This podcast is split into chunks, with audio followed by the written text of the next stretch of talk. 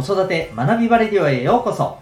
お聞きいただきありがとうございます。子供の才能思いを唯一無二の能力へ。親子キャリア教育コーチの前城秀人です。才能分析心理学絵本講座などのメソッドや子育て講師の経験も取り入れたオーダーメイドのキャリア教育サポートをしております。また、パパのためのオンラインサロン、ともいくパパの学び場も運営しております。このチャンネルでは、正解のない時代における子育て、自分らしいパートナーシップ、ワークライフバランスの実現など、子育て奮闘中のママパパを応援する情報メッセージを毎日配信しております。今回は第200回、お、節目の回ですね。はい、になります。えー、お子さんのネット、まあ、ネットというよりはスマホ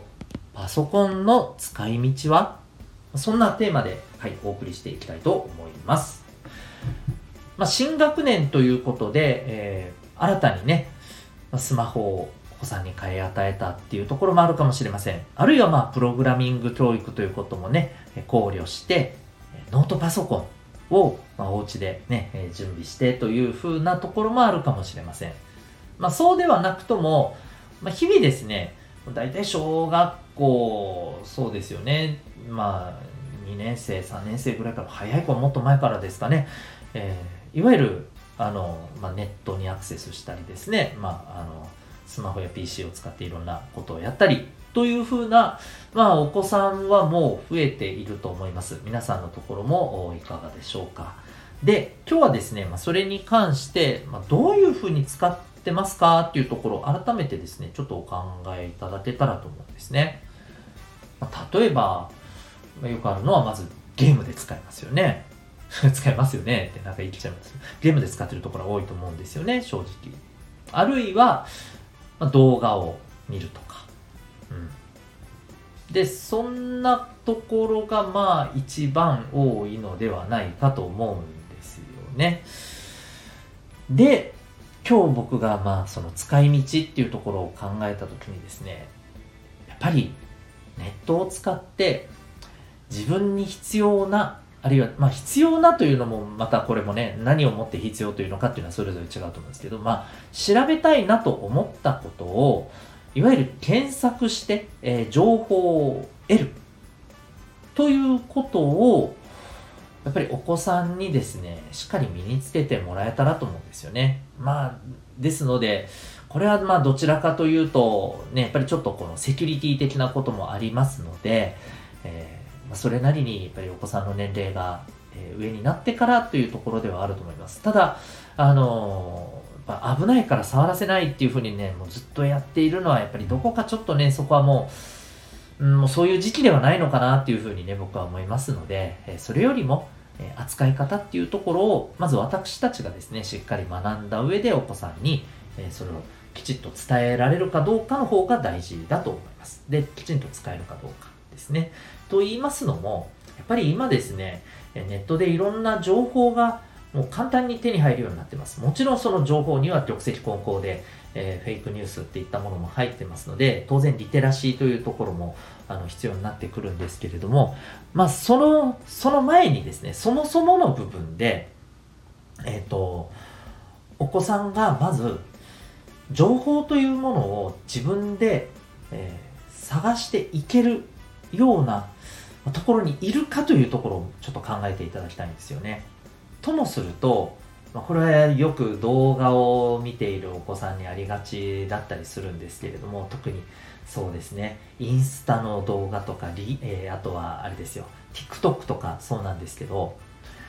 まあ、YouTube もそうですかね。なんていうか、まあ、アルゴリズムがあれ、どうしてもありますので、自分がなんかその、なんとなく前に見たような動画と同じ人、あるいはそれに近いものっていうのが、じゃんじゃん流れてくるじゃないですか。で、それをなんとなく、えー、見てたりするようなことってありませんかね？これ正直、お子さんだけじゃなくて、僕たちもあったりしないですかね？っていうね、ちょっと声小さくなりましたけど、はい、えー、そういう風なね、ところもあると思うんですよ。で、これって、いわゆる情報に、まあ、ある意味使われてますよね。奪われてますよね、時間をね。うん、まあ本当にそれ見たくて見てるならいいんでしょうけれどなんとはなしに流れてくる情報をただただ、えー受け取っているこれいわゆるあの昭和の時代でいうととりあえず帰ったらテレビをつけて見るわけでもなくただテレビがつけっぱなしになって流れっぱなしになってるみたいなねあれに近いものがあると思うんですけれど、えーそういう風な状況がずっと続くとやっぱりお子さんがですね自分で、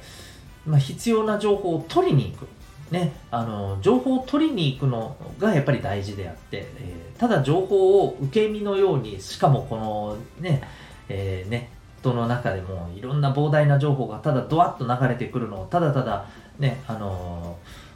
ーただただそれを見ているっていう受けているっていうことになるのではなくそこから自分が本当に必要としてるものは何なのかっていうことをやっぱり考えて主体的に情報を取っていける。そこをですねあの意識させていくっていうかそういう意識をやっぱりこうあのつけていってもらうことが大事だと思うんですよ。で、えそのためにはまあそれこそやっぱりまずあのいろんな物事に対して疑問を持ったり、えーこれは何でだろうねって好奇心を持って、えー考えることってやっぱ大事だと思いますし、まあ、そういう会話っていうのをね改めてやっぱりお家でやっていくことが大事だと思います。例えば、ま人について出来事についてあるいは、まあ、場所とかでもいいですよね、うん。えーそれこそあのよく言われてますけれどもお家にはね地図帳を置いてこれがどこなのかっていうのをねいつもパッと見てこれってねどんなところだろうなみたいなね、うん、いうことをね見ることも大事だと思います。僕最近すごく思うのはやっぱ地理学ってすごく大事だなって思ったりします、うん、そこからいろんなことをね考えていって、うん、そこの人のまあ暮らしとかね国の文化とかまで全部つながってきますからね。歴史ともつながってきますしね。地理学ってすごく改めて僕もなんか勉強したいなーなんて思ったりしてますけどまああのそれからまあもちろんあとは人物ですよね。うん。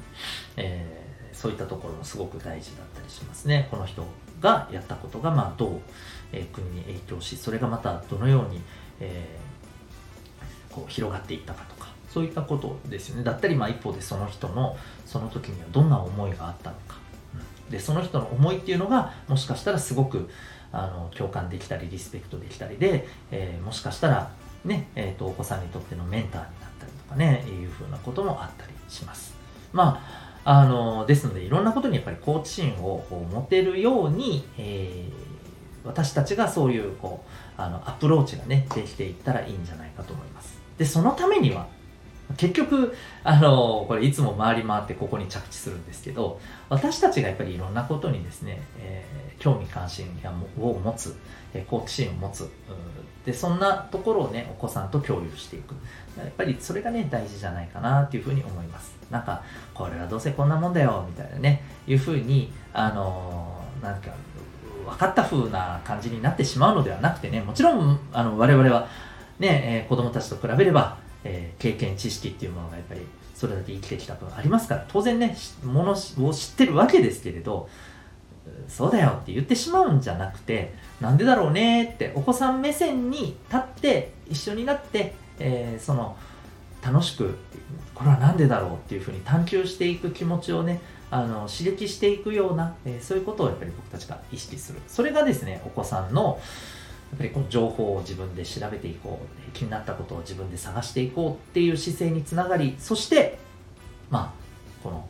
えーパソコンやスマホもっと言うとネットをですね、えーただ受け身に乗って、えー動画をただだらっと見るのではなくただゲームだけに費やすのではなくやっぱり自分のある意味自分自身の投資のために、えー使えるようなそういうね、感覚をまあ、育ててね養っていけるように、えーすることが大事ではないかというふうに思ったお話でございます。はいというわけで今日はですね、えーお子さんのパソコンスマホの使い道は？そんなテーマから、えーちょっとこういうところに着地いたしました。何かしら参考になりましたら幸いでございます。はい、えー私が運営しているパパのためのオンラインサロンともいくパパの学びは気になる方はですね、えー詳細説明欄がこの詳細説明欄にはい、えー、リンクがありますので、そこからウェブサイトチェックされてみてください。ここまでお聴きいただきありがとうございました。えー、それでは、学び大きい一日を